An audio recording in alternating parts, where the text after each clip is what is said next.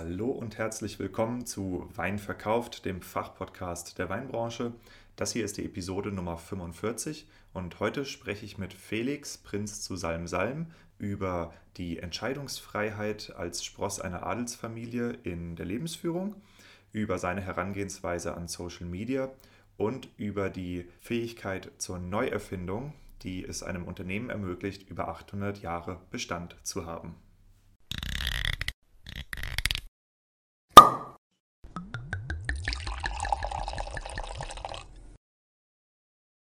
Wein gibt es nur, wenn die Winzerinnen und Winzer davon leben können. Weil das so ist, dreht sich hier alles um die Frage, was macht eine Weinmarke erfolgreich? Mal mit Gästen, mal alleine behandelt Wein verkauft die Säulen erfolgreicher Weinmarken und des nötigen Selbstvertrauens, das du brauchst, um mit deinem Wein den Durchbruch zu schaffen. Deshalb untersuchen wir hier Episode für Episode die Bausteine bewährter Strategien, mit denen andere Weingüter und Weinmarken eine derartig starke Nachfrage generieren, dass sie ihren Wein nur noch zuzuteilen brauchen, was ihnen erlaubt, ihre Preise frei zu gestalten und nie wieder Wein unter Wert zu verkaufen.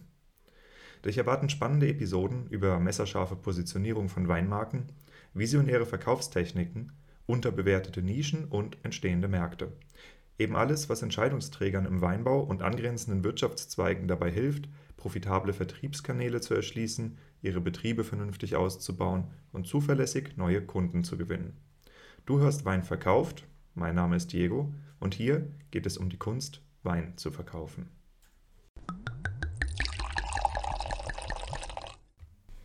Der Weinmarketing November ist voll am Laufen und äh, jetzt vor zwei Tagen habe ich meinen Vortrag gehalten und es war eine absolute Punktlandung. Ich glaube, ich habe 59 Minuten und 42 Sekunden gebraucht. Ich hatte eine Stunde Zeit. Ähm, es ist ein sehr, sehr toller Vortrag geworden, auch sehr spannend äh, mit vielen Zwischenfragen vom Veranstalter Bernd Wechsler und mit vielen Zwischenfragen aus dem Publikum. Ähm, es war ein krasser Konzentrationsakt, weil ich meinen Vortrag machen wollte, plus die Zwischenfragen, plus Kommentare lesen. Also äh, ich war noch nie so geschlaucht nach einer Stunde, aber ich habe mir sagen lassen, dass es wohl ganz interessant gewesen sein soll. Die äh, Aufzeichnung, die findet man online und zwar auf der Seite vom äh, R, äh, DLR in Rheinland-Pfalz, also weinmarketing.rlp.de. Aber ich verlinke sie auf jeden Fall auch noch in den Show Notes und in den Beschreibungen zum Podcast, also bei Spotify und Apple. Einfach runterscrollen. Genau. Und äh, da seht ihr auch die Aufzeichnungen der ganzen anderen ähm, Vorträge. Das ist sehr toll, dass die doch aufgezeichnet wurden und wir sie dann dementsprechend auch im Nachhinein angucken können. Ähm, bei mir waren die ganze Zeit 141 Leute drin. Ich glaube, es hat sich ein einziger ausgewählt und das war wohl eher wegen einer Verbindungsproblematik, äh, weil öfter mal aus- und eingewählt wurde von der Person. Hm, insofern freut mich das sehr. Es scheint so, dass es bei dem einen oder anderen Probleme gab, die Präsentation zu sehen. Äh, die könnt ihr euch jetzt ja in dem in der Aufzeichnung nochmal angucken. Also ich lade euch sehr dazu ein, zieht euch das rein. Das war super, super spannend zum Thema Influencer Marketing. Ja, und dann, ähm, worum geht es heute in dem Gespräch mit äh, Felix Salm? Ähm, wie ich es schon angeteasert hatte, wir sprechen über das Thema ähm, der Adelsfamilien bzw. ehemaligen Adelsfamilien. Das ist ja, äh, mittlerweile sind wir ja da so weit, äh, dass es in Deutschland keinen offiziellen Adel mehr gibt. Aber wir sprechen darüber, wie es eben ist, ähm, mit dem Mindset einer solchen Familie aufgezogen zu werden und äh, was so eine Familie auch eben besonders macht. Und in dem Fall ist es äh, eine sehr spannende Frage, weil das Weingut oder die Familie betreibt seit über 800 Jahren Weinbau ähm, in der 32. Generation mittlerweile. Und das ist doch was, was sehr selten ist, gemessen an anderen Weingütern. Und da stellt sich mir die Frage, wie tickt eine solche Familie und was kriegst du als Spross, der auch sich um den Weinbau und die Landwirtschaft kümmern soll von der Familie, was kriegst du dabei gebracht und äh, mit welchem Mindset gehst du an ähm, die Unternehmensführung ran, um ein Unternehmen wirklich durch die Jahrhunderte durchzuführen? Also viele Unternehmen haben ja das Problem, dass es eine Generation gibt, die es aufbaut, eine Generation gibt, die es erhält und eine Generation gibt, die das Vermögen praktisch verprasst. Ja, das ist ein relativ oft beschriebener Kreislauf. Und äh, heute wollen wir eben herausfinden, wie es dort äh, auch anders zugehen kann. Genau, ansonsten ist der Felix extrem aktiv auf Social Media, also LinkedIn, äh, auf Instagram, war eins der ersten großen Weingüter, was äh, äh, Online-Weinproben echt im großen Stil gemacht hat. Und auch da werden wir über seine Herangehensweise sprechen, wie er sich das alles beibringt und was er davon selber macht. Und äh, ja, genau, jetzt äh, will ich eigentlich gar nicht mehr viele Worte verlieren, außer eine Sache noch. Ähm, es gibt ein neues Projekt, was ins Leben gerufen ist zum Thema Newsletter-Marketing für Weingüter. Und äh, dieses Projekt äh, ist ein Direktvermarktungskanal, also das heißt ohne Zwischenhändler und äh, potenziell recht interessant für Winzer. Ich werde aber nach dem Vortrag von Felix, also nach dem Podcast, da noch in Ruhe drüber sprechen. Felix, vielen Dank, dass du mich äh, eingeladen hast und äh, dass du mir auch schon als allererstes den tollen Rosé-Sekt zum Verkosten gegeben hast.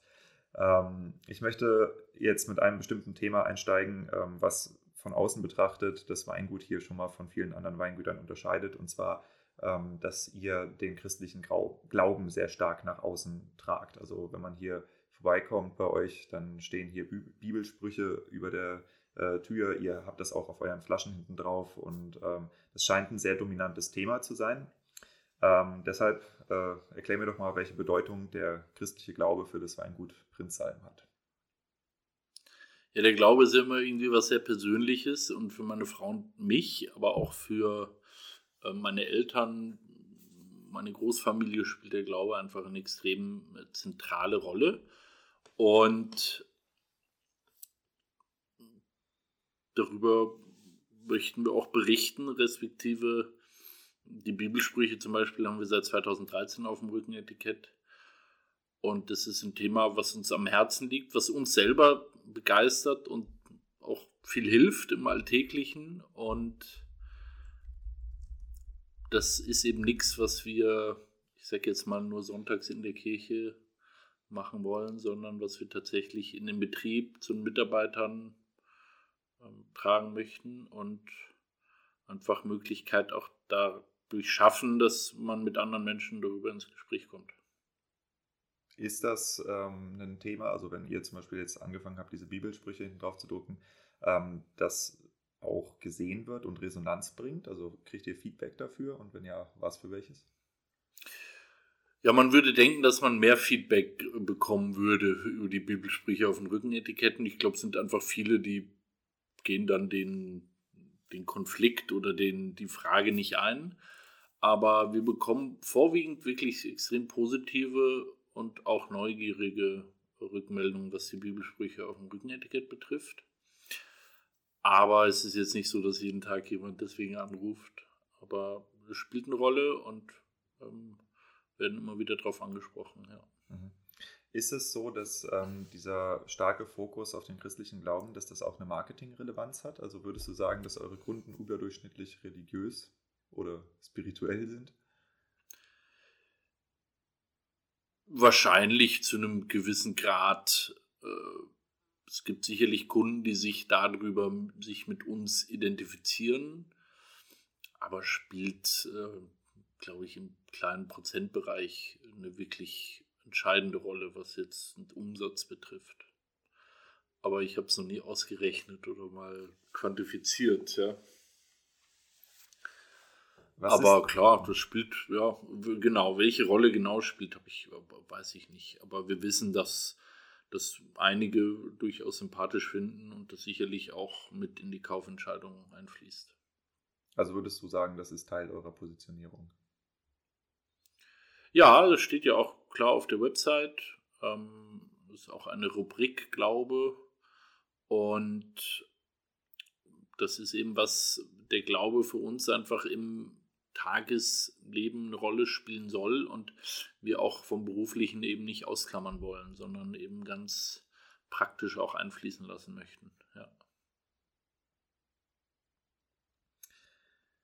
Ähm, das Weingut besteht äh, nach euren Angaben, ich habe es nicht nachgeprüft, seit 1200 roundabout oder seit genau? Seit mehr als Nein, wir haben keinen established sozusagen. wir haben kein Gründungsjahr. Man weiß nur, seit wann es uns es auf jeden Fall gibt. Also 1219 zum Beispiel, seitdem gibt es das Wallhäuser Felseneck in unserem Familienbesitz, das wissen wir, das ist dokumentiert. Ist auch nicht im eigenen Archiv, sondern ganz neutral im Hessischen Staatsarchiv die Urkunde dafür. Und wir wissen, dass die Burg, die Dahlburg, zwei Kilometer westlich von hier, 1170 angefangen wurde zu bauen. Und die wurde gebaut als Weinburg, also zum, Mensch, zum Schutz der Menschen natürlich, aber auch zum Schutz der Weinberge. So wissen wir, dass wir eben seit über 800 Jahren hier leben und wirtschaften und Weinberge bewirtschaften. Wann es genau angefangen hat, wissen wir nicht. Wie groß ist der Betrieb im Moment? Wir bewirtschaften jetzt 18,5 Hektar, 11 Hektar hier in der Nahe, um Wallhausen herum und 7,5 Hektar in Bingen, Rheinhessen. Und ihr vermarktet auch nur die 18,5 oder habt ihr noch Zukauf? Nein, wir vermarkten nur die 18,5 Hektar. Ähm, wenn man jetzt ein Weingut in, ich glaube, wenn ich es richtig gelesen habe, 32. Generation praktisch führt, das ist ja auch gemessen an den meisten anderen Unternehmen wirklich extrem lang. Ähm, da stellt sich für mich eine Frage und das ist ein Thema, wo ich gerne auch tiefer mit dir einsteigen würde. Wie findet man den Mittelweg zwischen Stabilität, also die Balance zwischen der Stabilität als Unternehmen und der Flexibilität, sich dem Zeitenwandel anzupassen, ohne zu zerbrechen? Was sind die Faktoren, die da reinspielen bei euch? Ja, uns gibt es ja nicht seit 32 Generationen, weil wir es immer so gemacht haben wie die Vorgängergenerationen. Und das kann man in ganz vielen Generationen, wenn man in die Geschichte reinschaut, sehen, dass es immer wieder Vorfahren von mir gab, die entweder ganz neue Wege gegangen sind oder wirklich Revolutionäres gemacht haben. Vorausschauend, die die ersten waren in bestimmten Thematiken und die sich immer wieder auch neu erfunden haben, ja, weil wenn ich es jetzt so machen würde wie mein Vater vor 30 Jahren, dann gäbe es den Betrieb nicht mehr.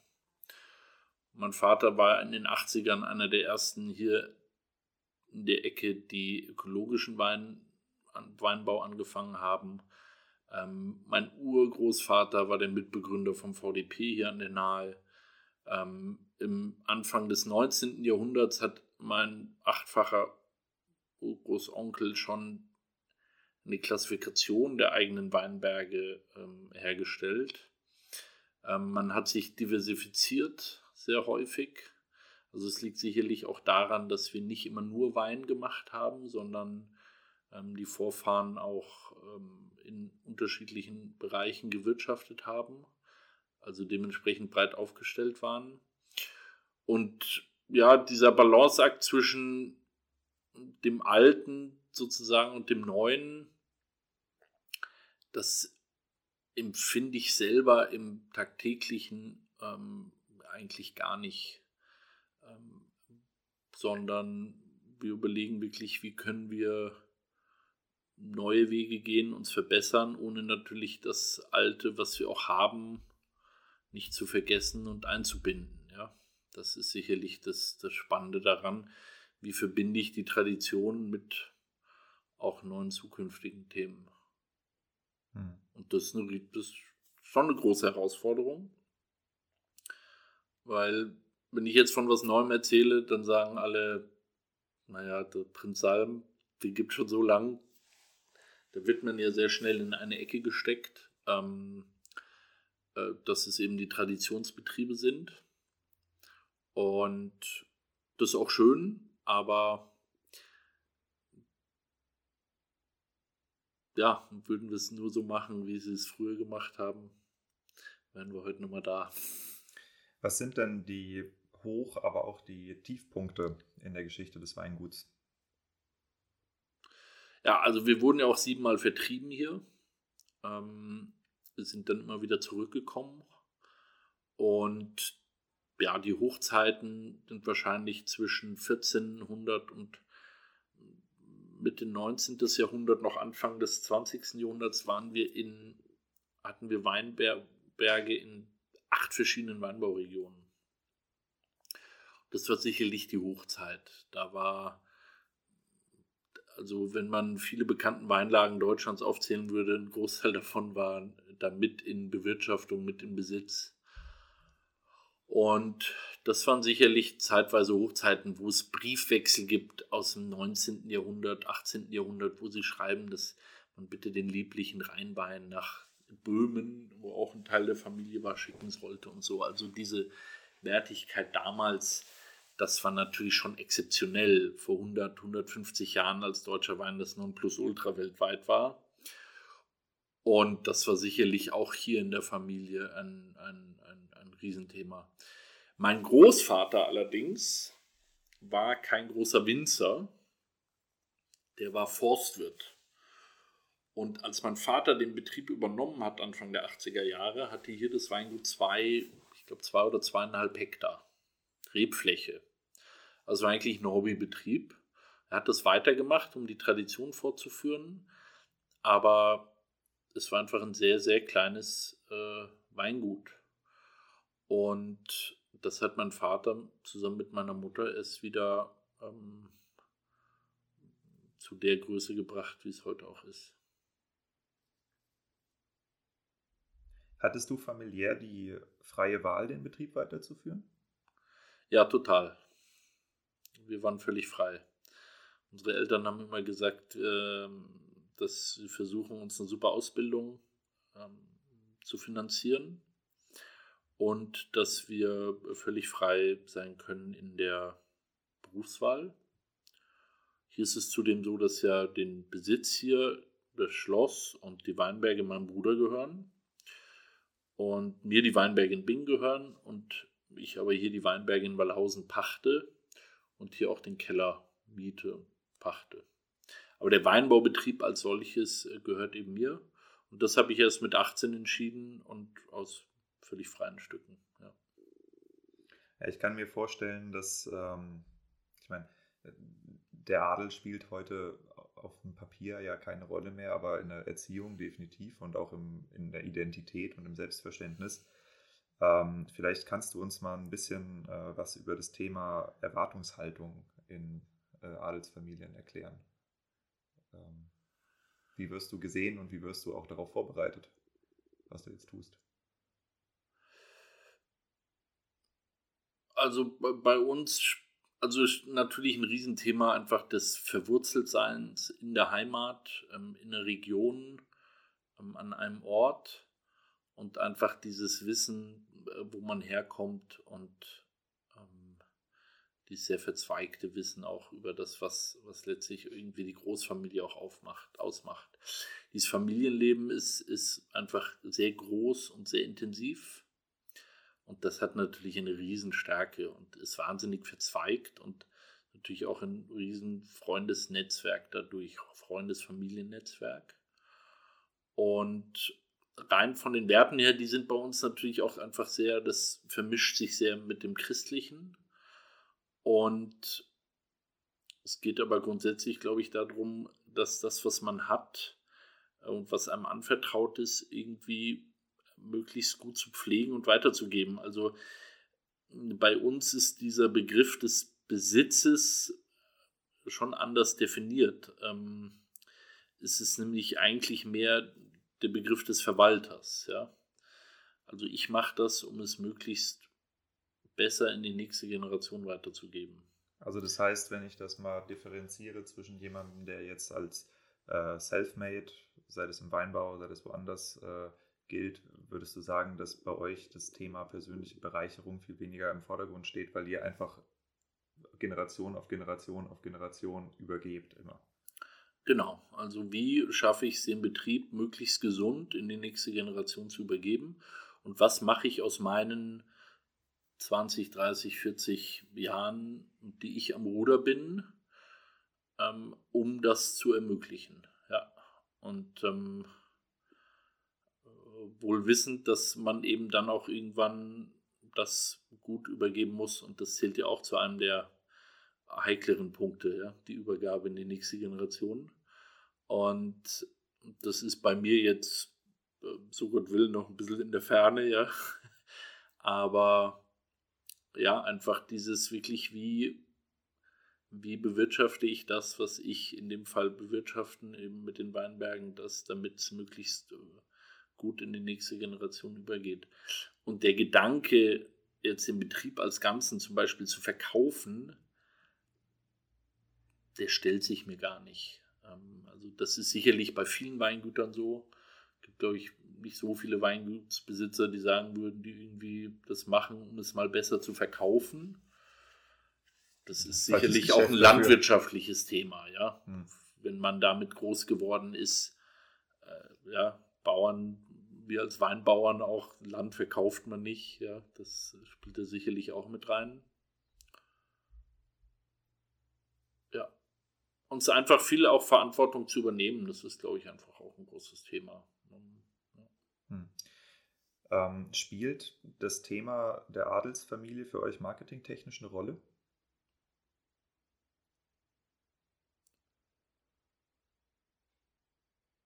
Ja, spielt natürlich eine Rolle, weil es natürlich in unserem Namen ist, weil das Wappen, das Logo kommt vom Adel, kommt, äh, ist daher, deswegen spielt es natürlich eine ganz essentielle Rolle. Ja? Unser Logo leitet sich davon ab. Äh, die zwei Fische, die Salme, ähm, der Name auf dem Etikett Prinz Salm ähm, verrät schnell, dass es Adel ist. Und deswegen spielt es natürlich eine ganz essentielle Rolle, weil es eben einfach Teil des Namens ist und, und, und dadurch für alle ja auch sichtbar ist. Ähm, vielleicht nicht immer zum Positiven, aber es ist einfach natürlich Teil unserer DNA, weil es eben einfach Teil des ganzen Betriebs ist, der ganzen Herkunft. Hm. Worauf ich hinaus will, ähm, das Thema, also das, das öffentliche Interesse am Adel, klar, wenn man jetzt irgendwo so eine Königshochzeit hat oder so, ist immer da, Klatschpresse, volles Programm. Ähm, aber gleichzeitig leben wir ja in einer Gesellschaft, die überwiegend immer liberaler, immer freier wird, wo auch das Thema Adel halt, ich meine, vor 150 Jahren hätte ich nicht vor dir sitzen können und dich duzen können. Wäre wär nicht gelaufen, ja. Ähm, aber so sind die Zeiten jetzt und ähm, da stellt sich mir die Frage, muss man sich, wenn man ähm, natürlich auf so einer Familiennamen beruht, wie muss man sich neu erfinden, damit man nicht äh, plötzlich als überholt gilt? Oder als äh, aus einem vergangenen Jahrhundert, als Relikt, was äh, nicht mehr in die Gesellschaft passt? Ja, ich glaube, man muss einfach wirklich man selber sein, ja. Und irgendwie, das ist extrem individuell. Und jetzt zum Beispiel mal am Beispiel Etiketten gibt es heute wieder viele, die sagen, also diese alten Etiketten äh, von auch adligen Betrieben oder so, äh, das finde ich super. Und das hat einen totalen Markenaspekt und hat einen riesen Wert auch, ja. Und sich darauf zu konzentrieren, ohne zum einen irgendwie abzuheben und zum anderen ähm, einfach nicht nahbar offen für Neues zu sein und einfach die Entwicklung auch mitzugehen. Aber das ist ja gerade in der Weinbranche. Hast du gerade gesagt, nicht nahbar offen oder nahbar offen? Nee, eben um nahbar zu okay, sein ja. und auch offen zu sein für eben, was auch draußen passiert. Und den Wein ist es ja absolut so, dass ich ja von jedem auch beurteilt werde. Und da bin ich ja völlig gleich zu jedem. Bin ich sowieso, ja. Aber es ist ja schon auch erstaunlich, dass man sieht, dass schon viele adlige Betriebe es auch nicht mehr gibt. Ähm, wenn man die letzten 50 Jahre anschaut, wie viele adlige Betriebe äh, verkauft wurden, jetzt jemand anderem gehören, das ist schon der überwiegende Teil. Warum? Woran liegt das? Äh, früher war es ja grundsätzlich so, dass dann gab es dann in vielen Familien, ich will nicht für alle sprechen, aber da gab es die großen adligen Betriebe, ähm, die hatten ihre Kunden. Äh, da gab es den Besitzer und dann gab es einen Verwalter und einen Kellermeister und einen Außenbetriebsleiter. Und in den letzten 50, 60 Jahren ist in der Weinbranche so wahnsinnig viel passiert. Und da wurden sicherlich viele rechts und links einfach auch überholt. Und Wein ist eben, glaube ich, ähm, ein sehr individuelles Thema und es reicht eben nicht, wenn du einen Verwalter hast und einen Kellermeister und einen Außenbetriebsleiter. Und es zeigt sich ja ganz klar, dass wirklich die Top-Betriebe, die auch jetzt in adligen Händen sind, dass die zum größten Teil wirklich auch selber maßgeblich im Betrieb ähm, mitarbeiten, richtig Passion dafür haben und ähm, da auch richtig Hand anlegen, ja. Hm. Also um es mal zu erklären, das war auch eine Frage, die ich mir eben äh, gestellt habe, bevor ich hierher gekommen bin. Äh, wir haben vor dem Podcast, äh, vor der Aufzeichnung auch über das Podcast hören gesprochen und da meinte der Felix, ja, wenn ich im Sommer halt irgendwie Mulchen fahre oder so, dann höre ich Podcast. Also äh, das ist das, was damit gemeint ist, dass du wirklich als Winzer hier aktiv im Feld stehst. Ja, ich glaube, es geht auch nur bedingt. Hm, es ist halt schwierig, wenn es anders ist, weil ich glaube, dass wirklich die Top-Betriebe, die sind einfach mit vollem Herzblut mittendrin. Da sind zwei, drei, vier, fünf Familienmitglieder voll im Betrieb und da geht halt die Post ab, ja.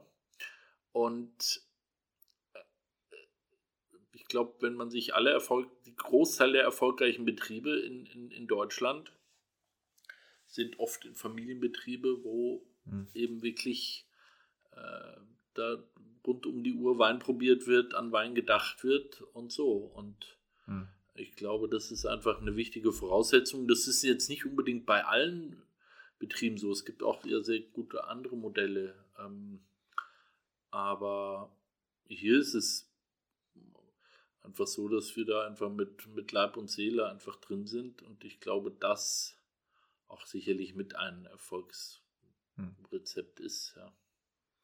Ich will jetzt einen Themenschwenk machen. Also ich habe jetzt so lange auf dem ganzen Thema rumgeritten, weil ähm, es ist das erste Adelsweingut, was ich im Interview habe. Insofern äh, neues Thema, neues Glück. Hm, lass uns mal ein bisschen äh, weiter in die Marke Prinz Salm reingehen. Was sind denn ähm, die wesentlichen Marktsegmente, die bedient werden von dem Produkt? Ist es eher Gastro, Fachhandel, Export? Wo verkauft sich Prinz Salm? Also mein Vater hat immer gesagt, auf einmal steht sie schlecht. Und Gott sei Dank sind es auch mehr als zwei Beine, auf denen wir stehen.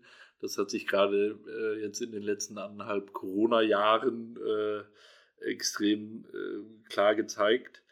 Ähm, traditionell ist es so, und da gibt es natürlich ein Vor-Corona und ein Nach-Corona. Können wir gerne beides ähm, besprechen. Ja. Dass wir vor Corona, ich sage jetzt mal so die Hälfte an deutsche Gastronomie, kleineren Handel verkauft haben. Ähm, auch über Schlumberger, also ein, ein großes Importhaus. Ähm, dann haben wir ungefähr äh, eben den Rest, äh, sagen wir mal ein Viertel in Export und ein Viertel an Privatkunden direkt äh, verkauft. So bis 2019. So bis 2019. Und dann ist natürlich mit Ende März 2019 ähm, sind diese 50 Prozent fast auf Null gegangen.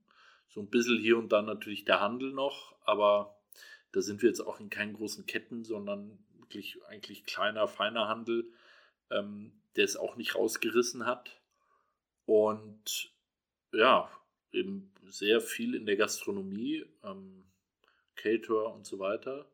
Und das war natürlich anderthalb Jahre lang jetzt extrem bescheiden, was dann Umsatz äh, geflossen ist. Und das hat sich aber sehr in Richtung Privatkunden in der Zeit verlagert. Auch der Export ist extrem eingebrochen, gerade am Anfang. Wirklich? Weil andere Weingüter haben erzählt, dass der Export super stark geblieben ist während dem Lockdown. Wie, wie ist das bei euch gekommen? Ja, also wir haben äh, bei uns macht einen großen Anteil die USA aus. Ah, also hattet ihr auch noch einen Handelskrieg nebenbei. Ja, Handelskrieg plus in den USA wird unser Wein auch vorwiegend über die Gastronomie verkauft. Und die hat er auch in den USA geschlossen. Ähm, sodass wir die USA, das war runter auf, ich glaube, 40 Prozent ähm, letztes Jahr. Ähm, China, das hat sich ziemlich schnell erholt. Und weil das jetzt auch nicht riesig ist bei uns, ja, Holland ist relativ gleich geblieben dann Russland hat sich jetzt sehr stark entwickelt, aber das ist auch erst später losgegangen, weil die auch eben ihre Einschränkungen hatten.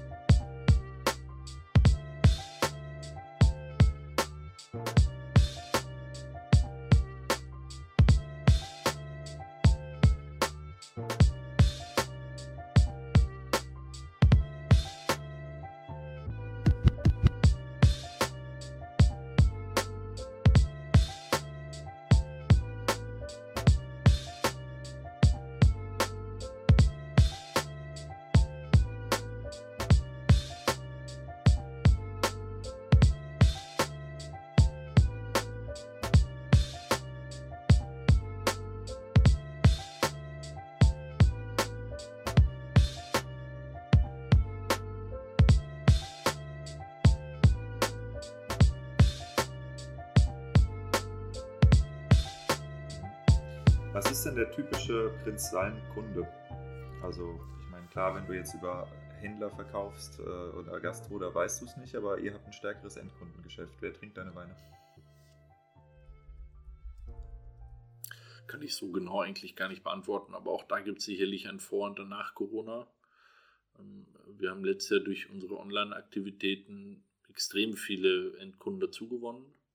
Und deswegen hat sich in den letzten anderthalb Jahren unser Kundenstamm zum einen extrem verjüngt ähm, und zum anderen haben wir wahnsinnig viele Neukunden dazu gewonnen. Ich könnte aber es ehrlich gesagt gar nicht genau sagen, wer ist, ähm, wer ist unser Kunde. Ja. Ähm. Wie stellst du dir die Kunden denn vor? Also wir haben, glaube ich, einfach die letzten anderthalb Jahre auch im Bereich 20 bis 30 Jahre extrem zugelegt oder 20 bis 40 Jahre, sage ich mal, ähm, wirklich extrem zugelegt durch diese Online-Weinproben. Und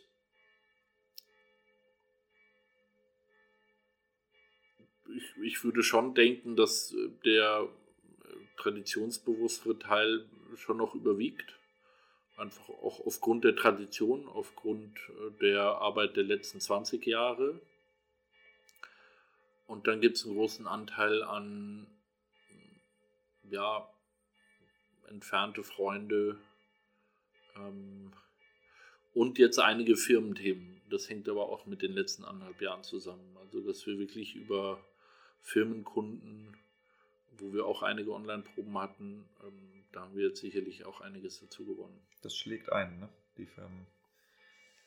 Ja, du hast es ja auch in einem der Podcasts, glaube ich, die, die Firmenproben. Du musst, einen Human Resources Menschen überzeugen und hast gleich eine Bestellung für noch wie viele Leute. Ja, und da hatten wir eben die letzten, sagen wir mal ein Jahr, weil am Anfang ging das gar nicht. Das brauchte so bis, bis Juni oder so, dass das anfing bei uns.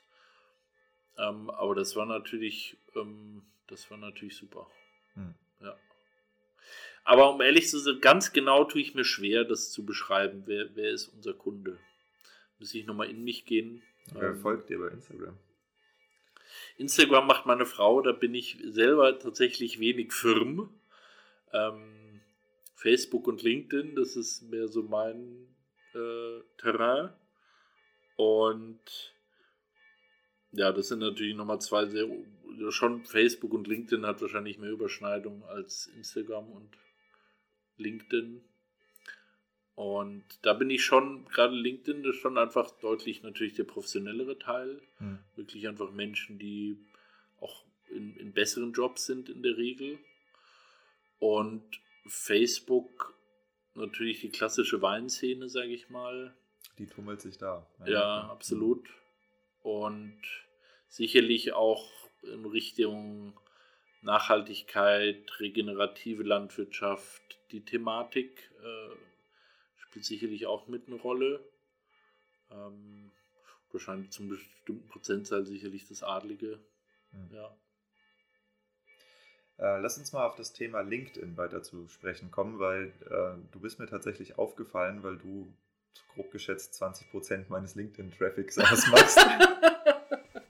also du bist, glaube ich, der aktivste Mensch, den ich auf LinkedIn kenne. Und also du alleine machst wahrscheinlich dreimal so viel Traffic wie das DWI.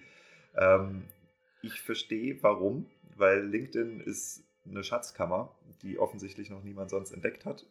Also ich kann es mir nicht anders erklären, aber ähm, warum ich auch hier bin, und das war ja Teil unseres Vorgesprächs, ich möchte gern ein bisschen mehr über das Mindset erfahren, warum ihr so experimentierfreudig seid, was Online-Vermarktung angeht. Und äh, Corona, okay, hat wahrscheinlich da eine Menge ausgelöst. Aber was sind denn die Sachen, die ihr tatsächlich alle ausprobiert habt und bei was bleibt ihr und was habt ihr aussortiert wieder? Also wir probieren immer noch aus. Ich zumindest. Meine Frau ist auf dem Gebiet eigentlich viel bewanderter.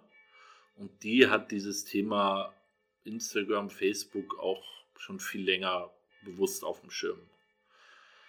Ich habe 2008 das Facebook-Account mal eröffnet und habe dann einmal im Monat irgendwas geschrieben für sechs Monate und dann auch nie wieder und habe das Thema eigentlich begraben. Und dann kam meine Frau in Betrieb, so 2016, 17 ist sie dann irgendwann voll mit eingestiegen. Und dann habe ich auch das Thema letztlich an sie abgeschoben und gesagt, sie macht das und postet immer mal wieder und damit ist es auch gut. Dann kam Corona und wir haben sehr, sehr, sehr schnell viele Online-Weinproben gemacht. Das war wirklich sehr erfolgreich, hat unseren Betrieb auch gerettet letztlich. Und das hat meine Frau auch natürlich über Facebook, Instagram eigentlich mehr und Facebook mit begleitet. Dann haben wir die letzten auch, macht sie, seitdem sie da ist, den Newsletter einfach professioneller, besser, regelmäßiger. Und dass es auch einfach wirklich super ausschaut, ja. Und so, bei mir ist es tatsächlich so, dass es erst, sagen wir mal, ein halbes Jahr alt ist, ein Dreivierteljahr jetzt. Und das kommt von, äh, ich habe von, aus YouTube. Gary V. Ja. Gary Vaynerchuk. Ich habe es mir so gedacht. Ähm, Gary V, der, äh, und von dem habe ich ein Video nach dem anderen aufgesogen. Genau so. Und von dem hat mir ein Freund erzählt, der hat gesagt, Felix, da gibt es diesen verrückten Typen. Ja. Der aussieht, als würde er den ganzen Aber Tag der hat mich gekeschert Ja, der hat was. über, dass der ja angefangen hat mit seinem Weingeschäft, das Gesch- Weingeschäft seines Vaters. Und davon hat mir ein Freund erzählt, der hat erzählt von diesem Gary, der dessen Vater Weinhändler war, wo der mitgearbeitet hat. Der war, glaube ich, der erste, als YouTube anfing, hat der angefangen. Warte, wirst du der nächste Social Media Guru? Ich? Ja. Nein, keine Ahnung. Das ist Hm. weit weg. Aber so, diese Videos habe ich aufgesogen und ich fand diesen Kerl, ich finde den Kerl einfach super. Wenn man ihn mal. Also bei den ersten paar Videos stößt er dich fast ab, weil du denkst so, das, was ist das jetzt für ein Erfolgscoach, der da kommt? Der ist so overhyped, aber wenn du dem mal zuhörst, das eben, mich hat er auch, also ich habe ihn am Anfang total abgelehnt und dann irgendwann gedacht so, Moment, der hat was zu sagen, der hat echt was zu sagen. Ja, und ich und mir, mir, mir, mir liegt dieses amerikanische ja sehr You Mhm. my best buddy und äh, alles ist super und alles ist und sehr geradlinige, auch bei ihm natürlich, das ist wahrscheinlich mehr das, das Weißrussische oder was er ist. Und ursprünglich und dieses Amerik das gefällt mir sehr gut, weil ich seit dem Studium sehr viel in den USA auch Wein verkauft habe und da viele Weinreisen gemacht habe. Und der, ähm, und der ist für mich einfach, das ist einfach so, gibt ja so Typen, wo man einfach sagt, das passt, den Mhm. hat man gern und da Mhm. hört man gern zu und, und von dem habe ich dann ein Video nach dem anderen angeschaut. Und da habe ich mir gesagt, ey Felix, das,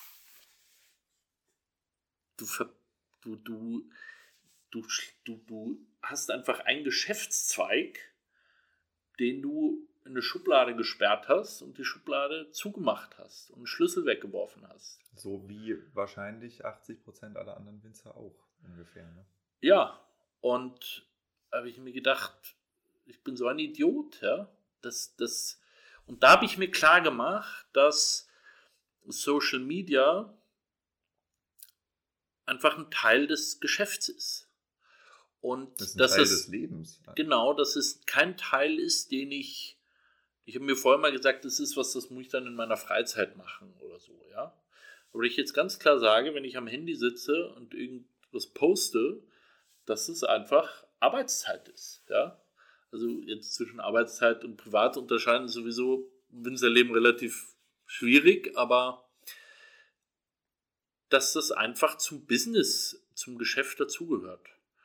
Und da habe ich gesagt, ähm, okay, meine Frau macht Instagram, das, äh, ist, das lasse ich jetzt erstmal und habe einen Account bei LinkedIn geöffnet und mein Facebook-Account, das es ja gab, habe ich halt bespielt. Ja? Hm. Aber hat das nicht auch mit einer Art, also ich will jetzt nicht sagen unbedingt Angst, aber ähm, das ist ja, du musst was Neues lernen. Du musst dich auf was einlassen, auf eine Welt, wo man, also gerade du bist ja auch noch mal einen Ticken älter, ähm, wo man wenig Berührungspunkte hat erstmal und überhaupt nicht weiß, was wird da für eine Sprache gesprochen, wie verhalte ich mich da, lachen die mich alle aus. Ja, da hat mir Gary Vee wiederum sehr geholfen. Der hat gesagt, Felix, mach einfach. Ja, also nicht, dass er persönlich mit mir geredet hat, aber ja. ähm, der hat einfach gesagt, ähm, macht einfach. Und das ist auch, auch wiederum sicherlich mit Corona und den Online-Proben. Da haben meine Frau und ich auch einfach gesagt, wir müssen einfach machen. Und wenn wir den haben, haben wir uns einfach vorgenommen, einfach zu machen. Und bei Facebook und LinkedIn und generell Social Media habe ich mir gesagt, ich mache es einfach und fange einfach an. Und habe dann aber auch hier und da ein Video mal geschaut, wie macht man das vielleicht und so. Ja, auch wenn ich da noch weit weg bin von, von Riesenprofessionalität. Ähm, jetzt seit einer Woche habe ich entdeckt, äh, erst richtig dieses Story-Tool von Facebook, ja. Ähm, was das macht, ja.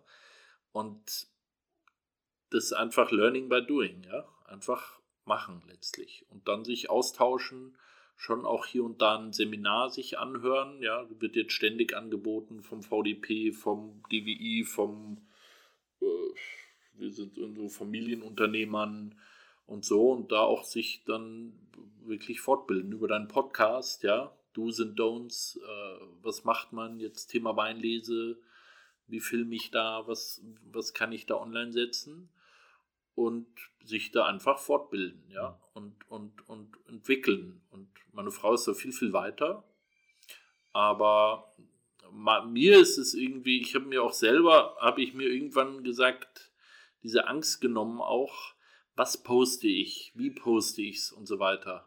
Und dann habe ich gemerkt, ich denke so lange drüber nach, dass ich überhaupt nicht zum Posten komme. Ja, man ist auch viel mehr investiert dann da rein und wenn es dann nicht gut ankommt, tut es wesentlich mehr weh, wenn du es so tot gedacht hast. Ne? Ja, und dann, so, und dann habe ich mir auch überlegt, jetzt überlege ich eine Stunde lang. Äh, also, dann, dann mache ich mein ganzes Leben nichts anderes, als den perfekten Post hier aufzuschreiben. Und ich habe mir gesagt, ich mache einfach das, was ich mache und die Themen, die mir irgendwie wichtig sind und bin da aber voll am Weg noch und auch wirklich am Anfang äh, zu überlegen, was poste ich, was ist wirklich relevant, was ist für einen Kunden relevant, was sind aber auch Themen, die wirklich vielleicht einen Mehrwert bringen, ja. Also das glaube ich, was, was vielleicht der nächste, vielleicht auch erst übernächste Schritt ist, wirklich zu überlegen, was, was ist denn wirklich ein Mehrwert? Oder poste ich nur das hundertste äh, das hundertste Bild von irgendwelchen Trauben, ja, was ja auch gut ist, aber ja. Wollen wir mal was Verrücktes machen? Ja, erzähl. Bei Instagram live gehen? Ja, klar. Habe ich noch nie gemacht beim Aufzeichnen. Ja, ich gleich die, ich habe mein Handy auf Flugmodus, aber ähm, ich gleich liken. Dann die, könnt ihr nämlich zuhören, wie wir hier das machen und beide mehr oder weniger dilettantisch bei Instagram live sind. Und gleichzeitig finden die Leute raus, dass wir einen Podcast miteinander machen.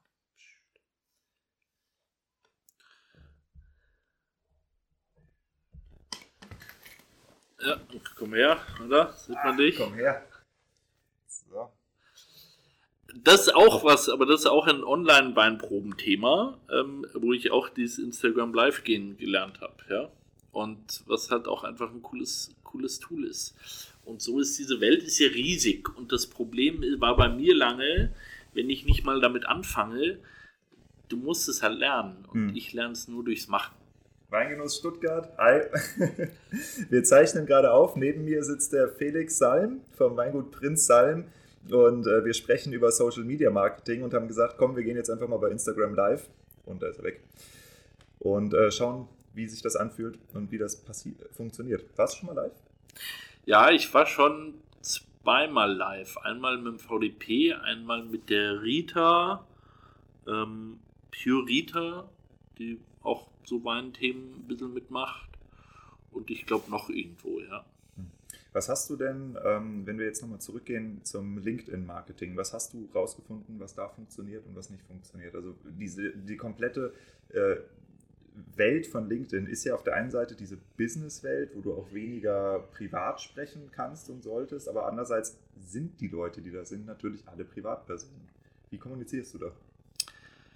Ja, da tue ich mir selber tatsächlich noch ein bisschen schwer, weil ich denke immer, LinkedIn, das darf dann nur professionell sein. Und wenn ich da das fünfte Weinlese-Video hochlade, finden sie alle blöd, ja.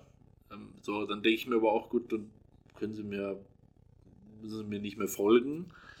Und ich bekomme da tatsächlich sehr viel positives äh, Feedback, ähm, auch tatsächlich Bestellungen. Ähm, und einfach Menschen, die sagen, hey super, und die ich auch treffe, hier woanders, die mich drauf ansprechen. Und die auch mit Themen kommen, ja, mit äh, können wir mal was zusammen machen, ähm, können wir mal die Weine probieren oder so. Ich, und mir macht LinkedIn wirklich wahnsinnig viel Spaß, weil es natürlich einen hohen Grad an Seriosität auch hat. Ja kommen immer wieder ständig Anfragen von irgendwelchen Menschen natürlich, die, die dir irgendwelche Werbung äh, verkaufen wollen. Da muss man dann halt irgendwie schnell differenzieren. Ähm, ja, aber das macht, LinkedIn macht mir wirklich großen Spaß, weil es sehr guter direkter Kontakt mit sehr guten Menschen ist. Ja. Mhm. Wie hast du es denn äh, hingekriegt, dass du mehr Interaktionen mit deinen Leuten hast? Weil, also zum Beispiel, das ist eins der Probleme, was ich noch habe ähm, dass ich zwar eine Menge Zeug rausballer, also ich halte mich da sehr an Gary Vee, einfach Quantität und dann die Leute entscheiden lassen, was gut ist. Aber ähm, ich würde mal sagen, ungefähr 98 Prozent der Leute, die auf den sozialen Medien unterwegs sind, sind offensichtlich reine Konsumenten. Ja, also da. Also ich halte mich da ja auch an Gary Vee und versuche auch einfach Sachen rauszuhauen. Ja, völlig klar. Ähm, und den genauen Content, äh, da tue ich mir auch immer noch, immer noch schwer mit. Ich versuche dann schon immer wieder auch irgendwie Themen wirklich des Weinverkaufs äh, auch mit einfließen zu lassen. Aber tendenziell bin ich da sehr unaufdringlich. Ähm, was glaube ich nicht immer gut ist. Also ich glaube, man könnte es auch öfter klarer machen, dass man auch Wein verkaufen möchte. Hm.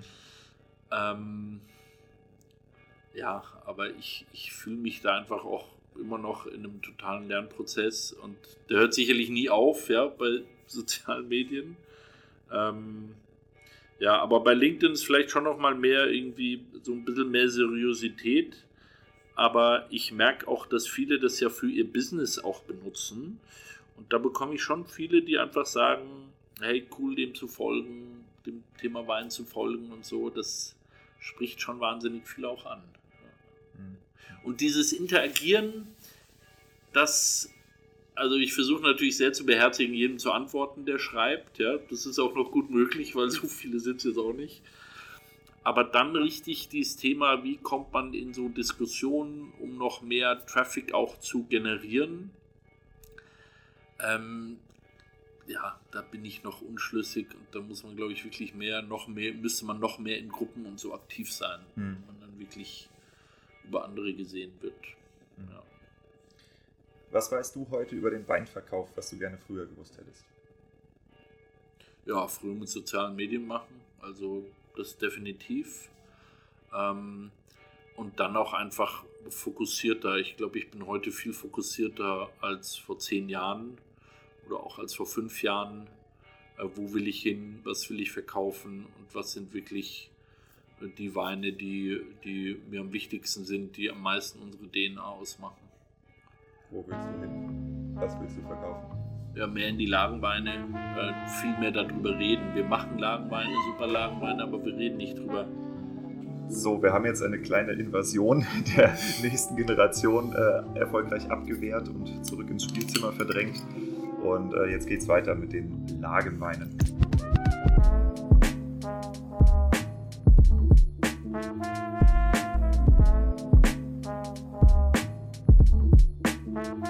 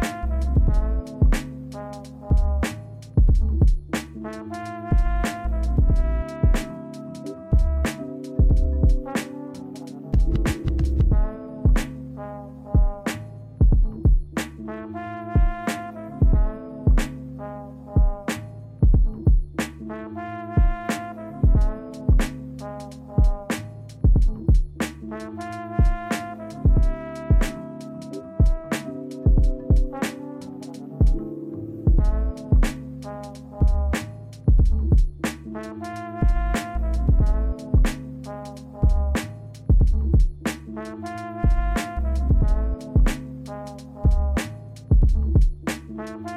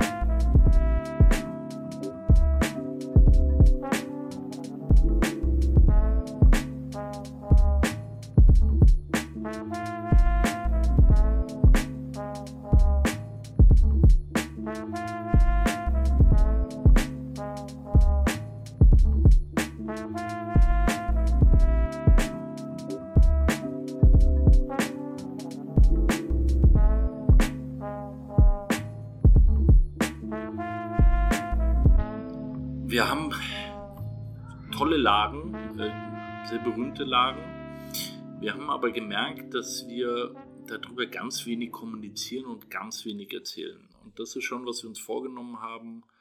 Ähm, dieses Thema Herkunft ist für uns einfach in der DNA und auch einfach darüber mehr zu reden, sie auch mehr in Fokus zu nehmen. Es fängt an mit der Preisliste, dass die Lagenweine als erste stehen und nicht, äh, den gibt es bald nicht mehr, aber den Literwein zum Beispiel, ja. Einfach, welche Geschichten wollen wir erzählen und was ist mit der Herkunft und was ist mit den Lagen. Und darüber einfach mehr zu erzählen, das haben wir uns vorgenommen. Und dadurch automatisch sie mehr in den Fokus zu rutschen. Und wir sehen schon jetzt in den letzten 12, 18, 24 Monaten, dass das auch einfach funktioniert. Ja. Das ist ja auch starke VDP-Politik, ne? also diese Betonung.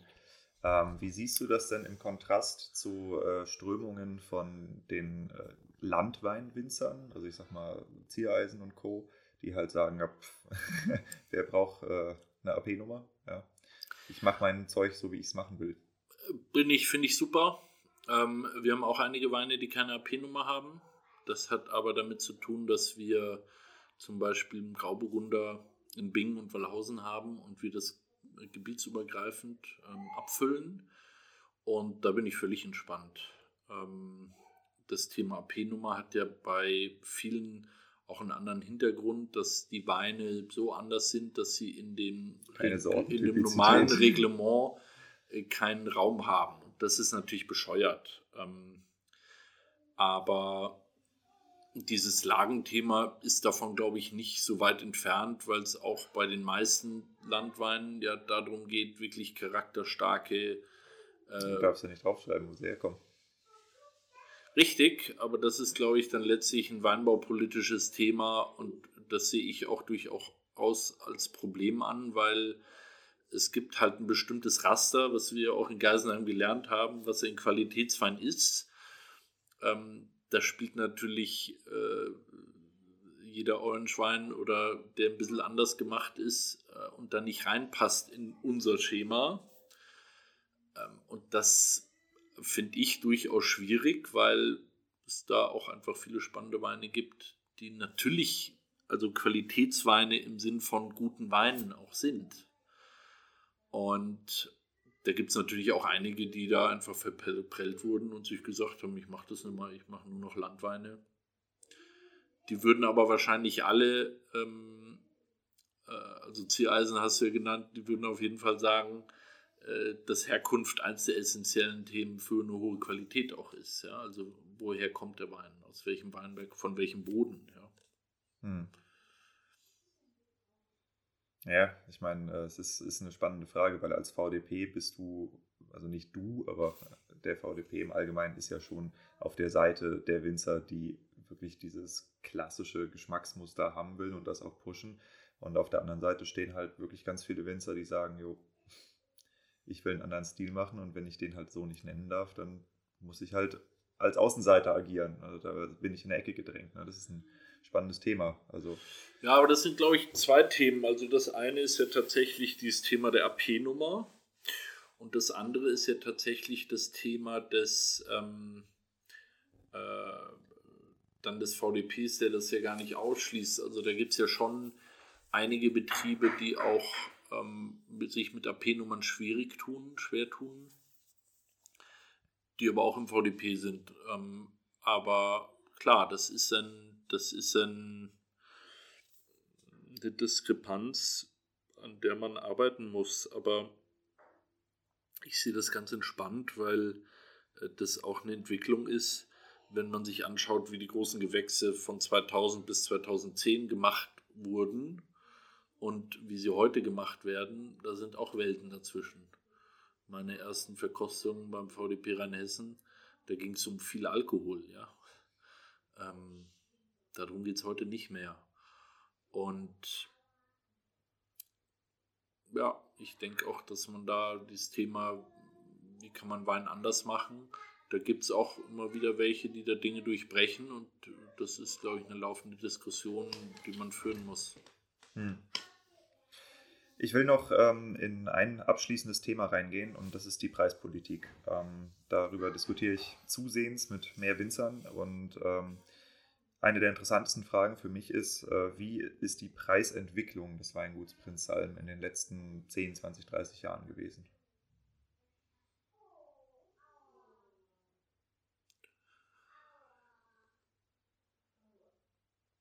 Das ist eine sehr gute Frage.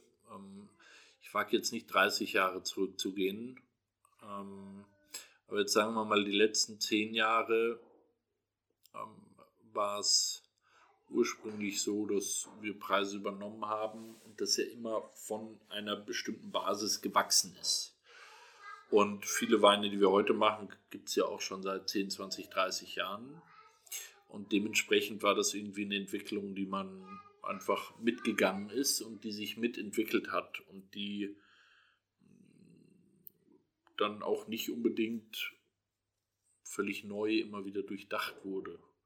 Also man hat da einfach auf Bestehendem auch aufgebaut. Wir haben uns das jetzt schon versucht. Habt ihr Sprünge gemacht in der Zeit oder mehr den Inflationsausgleich hingelegt?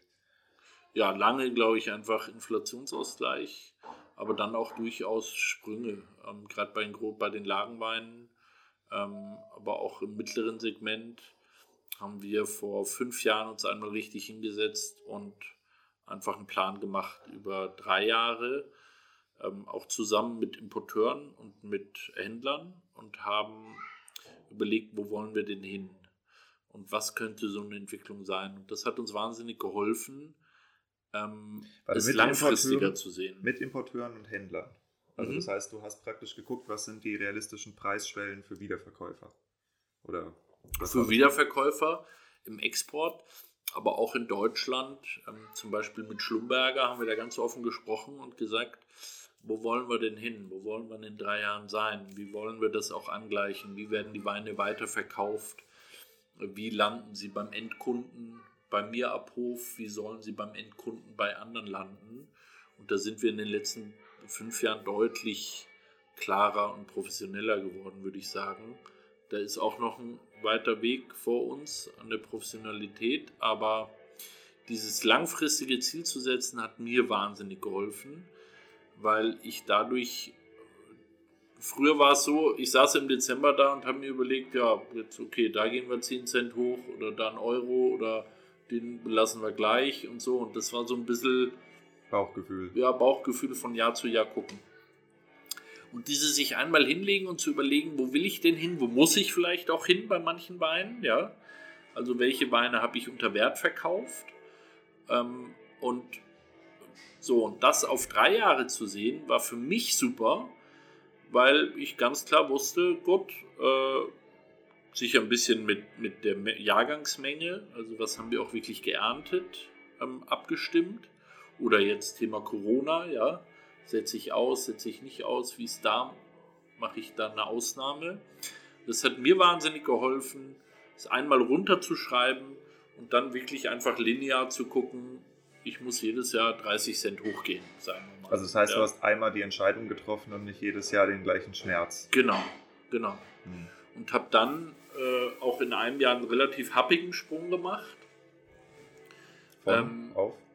Also. also. ganz unterschiedlich. Jetzt mal gut, Orts- und Lagenweine sehr, sehr unterschiedlich. Aber auch bei den Lagenweinen waren das durchaus äh, drei bis fünf Euro, die ich in einem Jahr gemacht habe.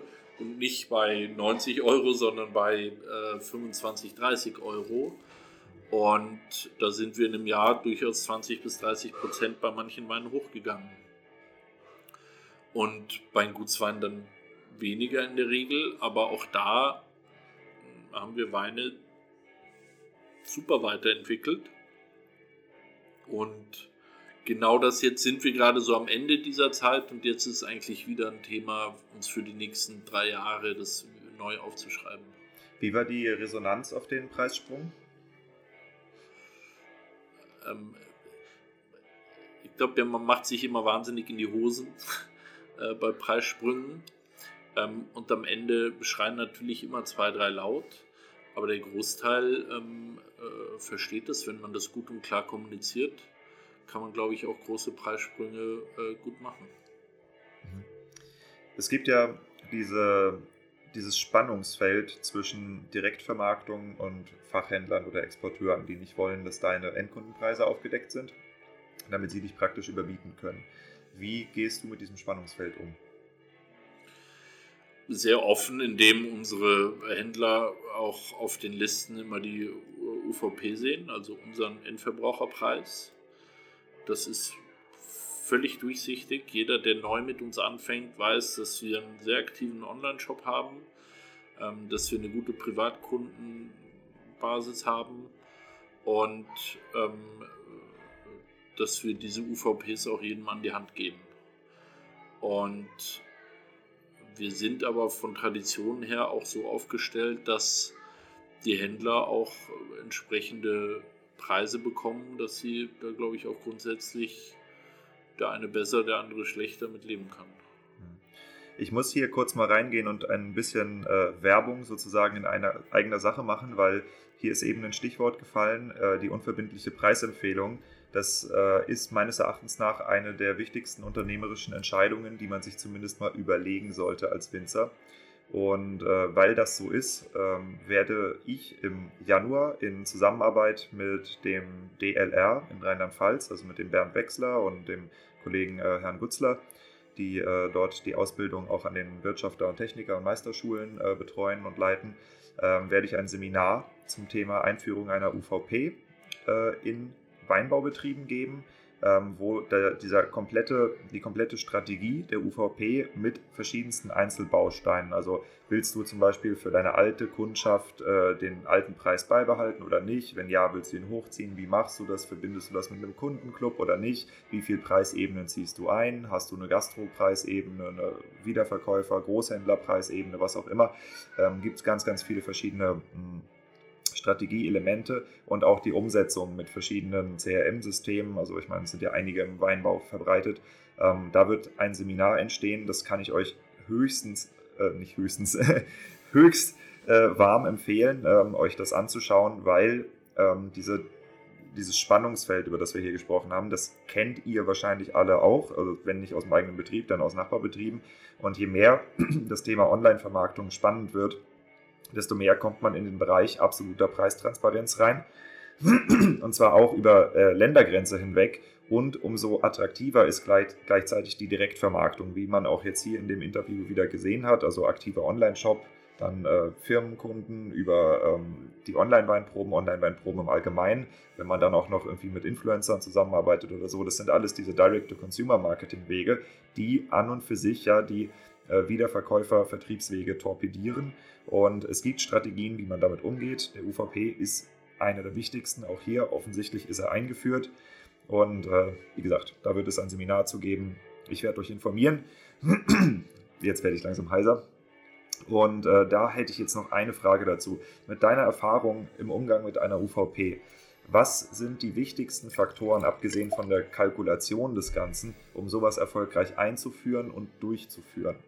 Also ich habe zum Beispiel mit anderen Kollegen schon gesprochen, die ich jetzt namentlich hier nicht nenne, weil sie es nicht möchten. Äh, aber da kam zum Beispiel raus, dass das Wichtigste, was da hätte passieren sollen, äh, war, die Schwiegermutter richtig mitzunehmen, damit die nicht drei Jahre lang am Telefon unklare Preise äh, kommuniziert. So, wo du halt vorher überhaupt nicht drauf kommst. Ja? Aber die Erfahrung seit der Einführung der UVP, was, ist, was sind da die Essentials? Also wir haben ja einfach letztlich die, unsere Privatkundenpreise auf die Handelslisten mit draufgeschrieben. Wie verkaufen wir hier ab Hof unsere Weine? Das sind ja unsere UVPs letztlich. Und das war einfach eine Frage des Mindsets, also das auch für die Mitarbeiter einfach zu sehen, so ist es und so empfehlen wir es auch. Und wenn wir draußen sind, geben wir das auch wirklich den Händlern den mit an die Hand.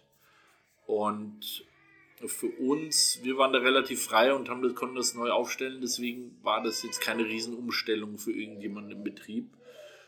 Ähm, die sind das alles gut mitgegangen. Es war eher so ein eigenes, wirkliches Denken, das einfach klar nach außen zu tragen. Davor hat man mich mal so ein bisschen rumgedruckst, ja.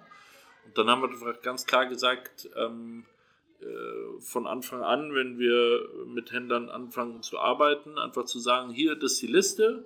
So wünschen wir es uns auch, das ist, wie wir da stehen und das ist, wie wir hoffen, dass es auch irgendwie übernommen wird. Hm. Ja, nee, wie gesagt, ähm, wir werden da intensiv drüber sprechen, weil das ist, glaube ich, ein ganz, ganz wichtiges Thema. Da bin ich sehr gespannt, äh, das zu hören im Januar, Februar, wenn es rauskommt. ja, vielleicht äh, lade ich dich ein, wenn du Lust hast, um mal ein bisschen aus der Praxis zu berichten, weil das ist äh, je mehr ich da mit Winzern drüber spreche, die einen sagen, ja, ich habe schon drüber nachgedacht, aber ich weiß nicht, wie ich es umsetzen soll. Die anderen sagen, es gibt keine Materialien, die mir erklären, wie ich es richtig umsetze. Das Problem werden wir jetzt lösen. Und die nächsten sagen halt, ja, oh mein Gott, ich kann die Preise nicht erhöhen, ich werde umgebracht von meinen Kunden. Und das denkt man ja immer, dass man umgebracht wird. Ich habe aber noch keinen toten Winzer äh, gesehen, weil er. Ja, traurigerweise tatsächlich schon, aber die, die die Preise nicht erhöhen. Richtig, aber eben andersrum. Und äh, das ist die, die stört, schreien ja immer wahnsinnig laut. Und ähm, das ist wie bei den sozialen Medien, die schreien wahnsinnig laut. Und wenn dann drei wahnsinnig laut schreien, denkt man, das ist die Meinung von 90 Prozent. Das ist aber eben nur die Meinung der drei. Ja, und die drei sind wahrscheinlich die Schnäppchenjäger auch noch. Äh, genau. Und sich davon loszulösen, ist, finde ich, auch nicht so einfach. Aber mm, ähm, da muss man, muss ich manchmal weniger emotionsvoll sein und einfach sachlicher dran gehen. Dann ist es ein bisschen einfacher. Aber es fällt mir auch schwer. Hm. Du, ähm, wir sind jetzt gerade mit der Stunde durch und äh, ich möchte den Podcast hier beenden und zwar diesmal mit einem alternativen Ende. Ähm, ich habe ein bisschen über mein äh, Selbstverständnis und meine Positionierung als äh, Podcaster für die Weinbranche nachgedacht, weil es gibt ja eine ganze Menge Wein-Podcasts, also die eher so endkundenorientiert sind, Leute an den Wein ranführen. Ähm, das ist ja hier ganz offensichtlich äh, nicht das Thema, mh, hm, sondern hier geht es wirklich um die Weinwirtschaft, um das Weinmarketing. Und ähm, ich habe mir überlegt, wie sehe ich mich selber? Und ich sehe mich selbst wie ein Fotograf, nur mit der Stimme.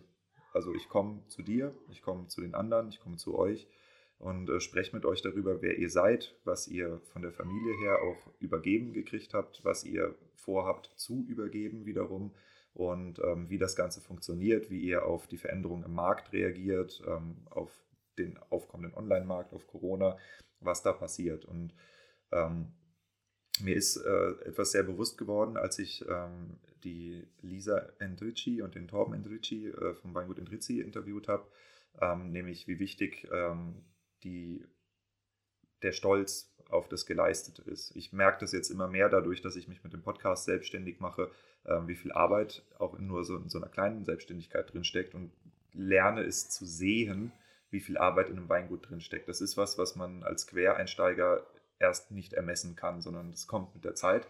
Und deshalb äh, möchte ich dir was vorschlagen. Und zwar, ähm, deine Kinder sind noch sehr jung, werden irgendwann den Betrieb übernehmen. Und sie werden auch irgendwann in deinem Alter sein. Dann bist du aber nicht mehr der gleiche wie jetzt. Ja, du wirst dich dann sehr stark verändert haben. Was möchtest du jetzt für eine Nachricht an die folgende Generation schicken, wenn sie dein Alter hat? Boah, das ist wirklich eine, äh, eine super Frage. ähm, ja, machen. Also vielleicht jetzt eine Momentaufnahme äh, für mich, aber die Dinge machen, auch wenn ich euch in 30 Jahren äh, einbremse. Ähm, einfach Dinge versuchen, ausprobieren, experimentieren und ähm, vorangehen. Und das haben wir eingangs besprochen, auf den lieben Gott vertrauen. Ähm, egal, wenn es morgen regnet und eigentlich der wichtigste Weinlesetag ist. Ähm, ja, es ist schon immer gut gegangen. Wenn er euch einbremst, spielt ihm den Podcast vor. Genau. Haltet mir das vor, wenn ich euch zu sehr bremse oder euch zu sehr reinfusche. Funny, geh mal Zeitung lesen. Genau. genau. Felix, es hat mich sehr gefreut. Äh, vielen Dank, dass du mir die Türen geöffnet hast und äh, mit mir auch so intensiv über so viele Themen gesprochen hast, die ja auch teilweise sehr, sehr persönliche Aspekte sind und gar nicht so sehr mit der Weinwirtschaft zu tun hatten. Hat mich sehr gefreut. Äh, ich hoffe, dass es auch den Hörerinnen und Hörern äh, gefallen hat und möglicherweise auch weitergeholfen hat mit ihren eigenen Weingütern und verbleibe mit freundlichen Grüßen. Sehr, sehr gerne. Es war mir eine Freude und ich finde deine Arbeit super. Danke. Ja, was soll ich sagen? Der Felix ist ein ziemlich cooler Typ. Äh, wir sind auch privat jetzt noch recht viel im Kontakt. Das freut mich sehr und ähm, es war eine sehr andere Erfahrung, als ich mir das vorgestellt habe. Aber ich finde ähm, den Podcast hochspannend. Ich finde äh, die Aufgeschlossenheit von Felix gegenüber neuen Vertriebskanälen und gegenüber neuen Marketingkanälen wirklich äh, vorbildhaft. Ja, das ist was, was äh, in der Weinbaubranche an vielen Ecken fehlt. Also äh, ich hätte jetzt gedacht, dass eher jemand wie Felix zu den krass konservativen gehört, aber im Gegenteil, er ist da sehr, sehr, sehr offen und äh, da würde ich mir äh, an eurer Stelle echt mal eine Scheibe abschneiden, weil man hat ja nicht viel zu verlieren, im Gegenteil, man hat sehr, sehr viel zu gewinnen, wenn man sich mit den modernen äh, Vertriebs- und Marketingkanälen auseinandersetzt. So, damit kommen wir dann tatsächlich auch zu dem Thema, was ich am Anfang schon geteasert hatte, und zwar die Newsletter-Aktion, die hier äh, beginnt. Hast du eine Ahnung, warum die großen Weinhandelshäuser so stark verkaufen? Und zwar auch so stark über den Versandhandel verkaufen? Ich kann es dir sagen, das liegt daran, dass diese Unternehmen seit teilweise 30, 20, 10 Jahren, je nachdem wie lange die halt am Markt sind, wie blöd Adressen sammeln. Ja, und das sind im äh, aktuellen sind es natürlich eher E-Mail-Adressen. Ja, und diese Unternehmen, die jagen einen Newsletter nach dem anderen raus, manchmal im Drei-Tage-Rhythmus, manchmal im Zwei-Tage-Rhythmus, manchmal im Wochenrhythmus, aber auf jeden Fall sehr, sehr häufig. Und diese Newsletter, die gehen an viele hunderttausend Menschen. Entschuldigung, Kloß im Hals. Und die Mathematik dahinter ist ganz einfach. Wenn du einen Newsletter an 200.000 Menschen rausschickst und davon auch nur 0,5% etwas kaufen, hm, sagen wir mal eine durchschnittliche Weinbestellung irgendwie 60 Euro, ja, dann hast du 60.000 Euro Umsatz gemacht. Und wenn du das alle paar Tage hinkriegst oder einmal die Woche, dann ist die Welt schon ziemlich in Ordnung. Genau, das ist etwas, wofür wir Winzer in der Regel sehr viel Geld bezahlen, um in diese Systeme reinzukommen, ohne dass wir genau wissen, dass es überhaupt über das Thema Newsletter-Marketing so stark läuft. Und äh, das ist etwas, was wir Winzer auch selber machen können, und zwar wesentlich lukrativer und wesentlich einfacher. Ich habe angefangen, äh, mich mit verschiedenen Betrieben auseinanderzusetzen, die in meiner persönlichen Kontaktliste drinstehen und habe mal nachgefragt und bin darauf gekommen, dass das durchschnittliche Weingut, also sagen wir mal jetzt Leute, die mit Newsletter arbeiten, es gibt auch viele, die haben noch gar kein Newsletter, aber dass das durchschnittliche Weingut irgendwo zwischen 1500 und 2000 Leute in seinem Newsletter drin hat. Es gibt Ausreißer nach oben, die rangieren zwischen 10 und 15.000, es gibt Ausreißer nach unten, die fangen gerade erst an und haben 200, 300 und wie solche Zahlen. Ja? Aber die meisten rangieren dann irgendwo in der Mitte, in den kleineren vierstelligen Bereichen. Um es jetzt zu vereinfachen, rechnen wir mal mit 2000. Diese Newsletter wachsen Person um Person. Ja, also das sind meistens äh, Kunden, die mal bestellt haben oder manchmal gibt es tatsächlich auch in Vinotheken oder Veranstaltungsräumen oder bei Events ähm, Winzer, die auf die Idee kommen, dort E-Mail-Adressen einzusammeln, aber das ist tatsächlich eher selten. Das heißt, diese Newsletter wachsen sehr, sehr langsam. Das ist genau wie mit deinem Instagram-Profil, das wächst Person um Person um Person. Es gibt aber eine Möglichkeit, wie wir das Wachstum äh, eher exponentiell machen. Und äh, das ist die Möglichkeit, die ich euch heute vorstellen möchte. Dafür musst du dir jetzt mal ein Dreieck vorstellen, ja, wie ein Geodreieck, also links und rechts unten zwei Ecken und oben auch eine Ecke. Dann hast du dein Dreieck. Jede Ecke ist ein Weingut und jedes von diesen Weingütern hat 2000 Leute in seinem Newsletter drin. Ja, das heißt, wir haben an jeder Ecke 2000, insgesamt haben wir eine Reichweite von 6000 in diesem Dreieck. Was bisher passiert, ist, dass die Weingüter alle einzeln ihren Newsletter rausschicken und ich habe mir sagen lassen, dass das eher unregelmäßig vorkommt, meistens so drei, vier Mal im Jahr, wenn man halt gerade irgendwie Zeit hat und sich daran erinnert. Ja, es gibt auch Weingüter, die sind da ein bisschen professioneller aufgestellt, aber in der Masse scheint das hier das Bild zu sein. So, ähm, was könnten wir da machen, um das zu verbessern? Wir können unsere Newsletter Power kombinieren. Und wie geht das? Äh, ich habe ein Template gebaut, das kannst du dir angucken auf meiner Website äh, weinverkauf.com und dann äh, siehst du da im Menü äh, Swap Wine, S-W-A-P, also Swap wie tauschen, Swap Wine und äh, da kannst du dir die Templates angucken. Und äh, diese Templates hängen wir unten in den Newsletter dran.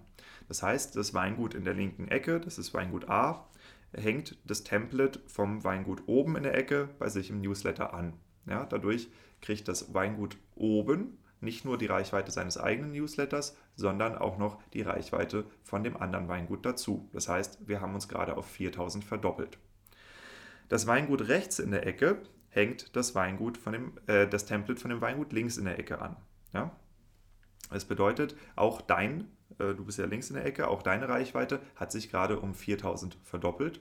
Und das Weingut oben hängt dann das Template von dem Weingut rechts in der Ecke bei sich an. Und so hat jeder in einmal im Kreis rum, wir verschicken einen Newsletter, wo jeweils ein Weingut empfohlen wird, seine Reichweite verdoppelt. Im nächsten Monat drehen wir die Reihenfolge einfach um. Ja, und so hat jeder, dadurch, dass wir jetzt versendet haben in dieser kleinen Gruppe, seine potenzielle Newsletter-Reichweite um die der anderen Weingüter erhöht und wir hatten eine Gesamtreichweite von 6000 pro Weingut. Das ist jetzt für Leute, die sich das optisch vorstellen können. Für Leute, die sich das nicht so gut optisch vorstellen können, mache ich es nochmal anders. Du hast drei Weingüter, Weingut A, Weingut B und Weingut C. Weingut A bist du. In deinem Newsletter Weingut A empfiehlst du Weingut B über dieses Template. Weingut B empfiehlt in seinem Newsletter Weingut C und Weingut C empfiehlt im Newsletter dich. Das heißt, du empfiehlst den ersten, der erste empfiehlt den zweiten, der zweite empfiehlt dich. Im nächsten Monat machen wir es genau andersrum. Du empfiehlst Weingut C, Weingut C empfiehlt Weingut B und Weingut B empfiehlt dich. Ja, das heißt, jeder wurde von jedem einmal empfohlen. Ähm, diese Empfehlungen, wie gesagt, sind die Templates, die einfach unten dran gehängt werden. Da äh, ist einfach nur ein Bild, ja, du musst da keinen Text für schreiben, es ist einfach wirklich nur ein Bild. Man klickt drauf und kommt auf die Website von dem anderen Weingut. Jetzt höre ich den Aufschrei, was, ich werde doch auf gar keinen Fall ein anderes Weingut bei mir empfehlen. So, denk mal drüber nach. Sind die Leute, die du in deinem Newsletter hast, sind die wirklich hundertprozentig deine Kunden oder kann es sein, dass die auch sowieso mal anderswo Wein kaufen? Ich würde sagen, die kaufen auch schon mal woanders Wein. Steht dein Wein bei irgendeinem Händler, ja, sei das ein Online-Marktplatz oder sei das ein normaler Händler, dann ist es doch auch ganz normal, dass die Leute dort ein breiteres Sortiment sehen. Ja, also das heißt, deine Weine werden sowieso schon gemeinsam mit anderen Weinen verkauft. So, wenn wir nun wissen, dass die Kunden auf gar keinen Fall 100% treu und 100% loyal sind, also wenn du das glaubst, dann lügst du dir selber in die Tasche, ja? weil du selbst verhältst dich ja nicht so.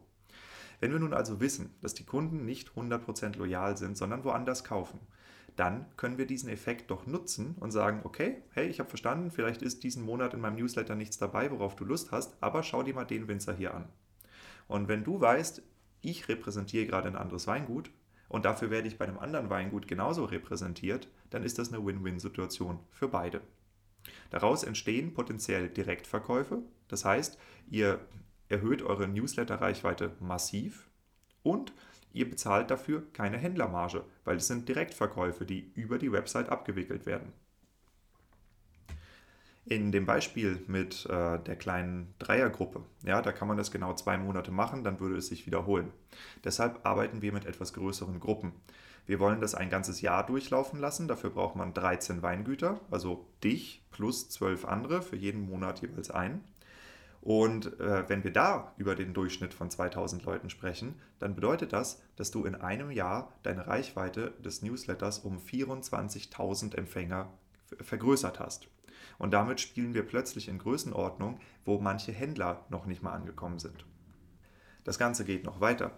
Wenn nun die Leute, die bei uns in der Gruppe mitmachen, auf einmal ein wirkliches Interesse daran haben, ihre Newsletter äh, aufzubessern und öfter zu versenden, das heißt auch mehr E-Mails zu sammeln, kann es gut sein, dass in dieser Gruppe sehr viele Weingüter sind, die auf einmal ein bisschen mehr Aktivität darauf legen, ihre E-Mail-Listen zu vergrößern. Das heißt, wir haben vielleicht im nächsten Jahr einen Durchschnitt von zweieinhalbtausend pro Weingut.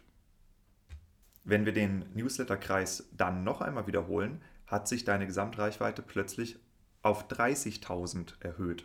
Ja, du siehst, wir können über diese Methode extrem schnell und extrem stark wachsen. Das ist ein Netzwerkeffekt, den wir nutzen. Und wir leben nun mal in einer Zeit, wo Netzwerke sehr stark und sehr wichtig sind, das Internet.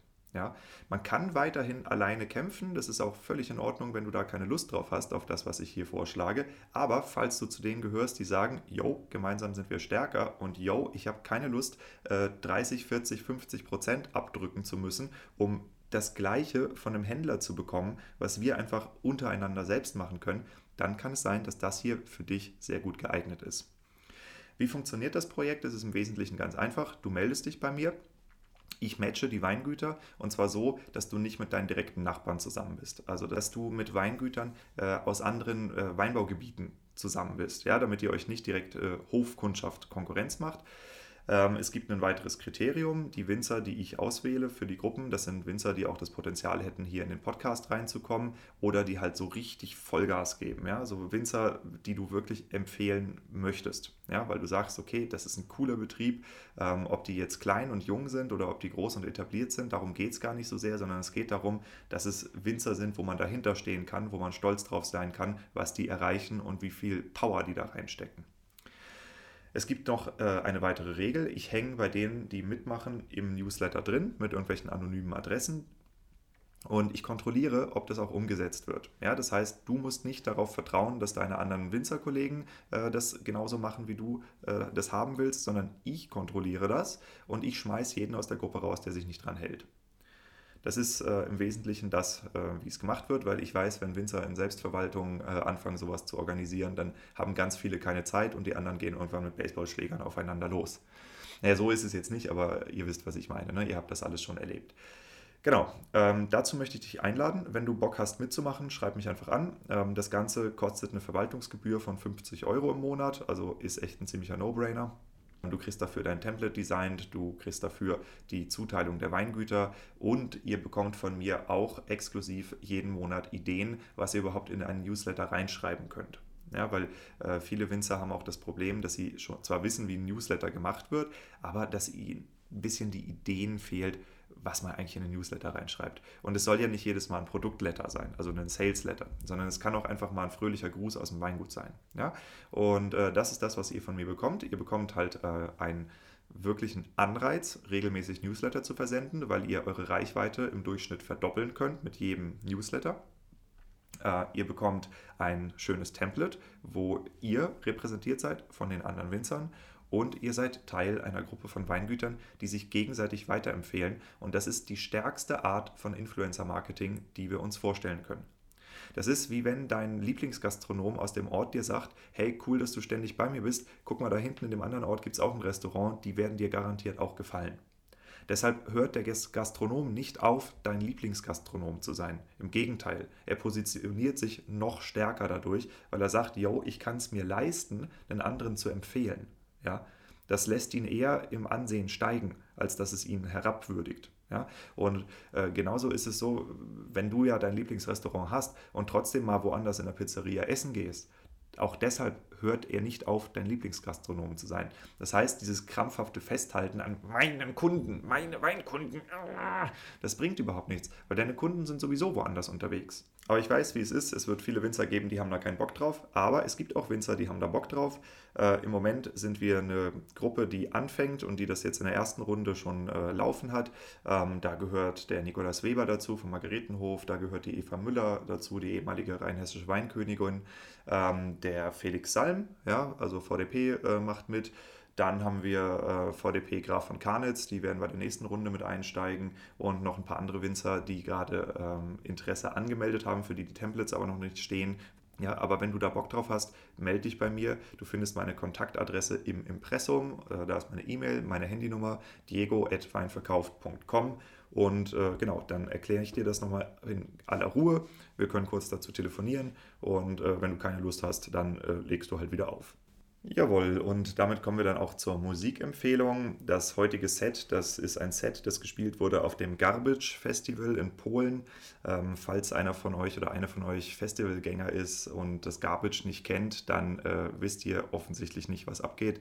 Äh, das Garbage ist ungefähr das krasseste Festival, das man sich vorstellen kann. Äh, das wird organisiert vom Berliner Kater Blau, von Bachstelzen, also äh, allen Leuten, die halt richtig, richtig Ahnung, 20 Jahre Ahnung davon haben, wie man ein cooles, kleines Festival aufbaut. Ist auch nicht ganz günstig, kostet, äh, ich glaube, so 300, 400 Euro das Ticket, aber schon eine krasse Nummer. Und äh, das ist jetzt ein Set aus dem Jahr 2018, da war ich auch da. Ähm, die nennen sich The Sorry Entertainer und es äh, ist ein Set äh, gar nicht elektronisch, sondern äh, gemischt aus verschiedenen Independent-Stilen. Äh, sehr, sehr cool, dauert 2 Stunden 40, kann man sich super in den Reben reinziehen oder im Keller reinziehen. Und äh, genau, findest du wie immer verlinkt ähm, in den Show Notes, aber auch wenn du in der Podcast-Beschreibung in der App jetzt einfach runterscrollst im Text, äh, siehst du unten die Musikempfehlung The Sorry Entertainers 5 vor 12 DJ Mix at Garbage Festival 2018. Viel Spaß damit und wir hören uns dann in der nächsten Episode.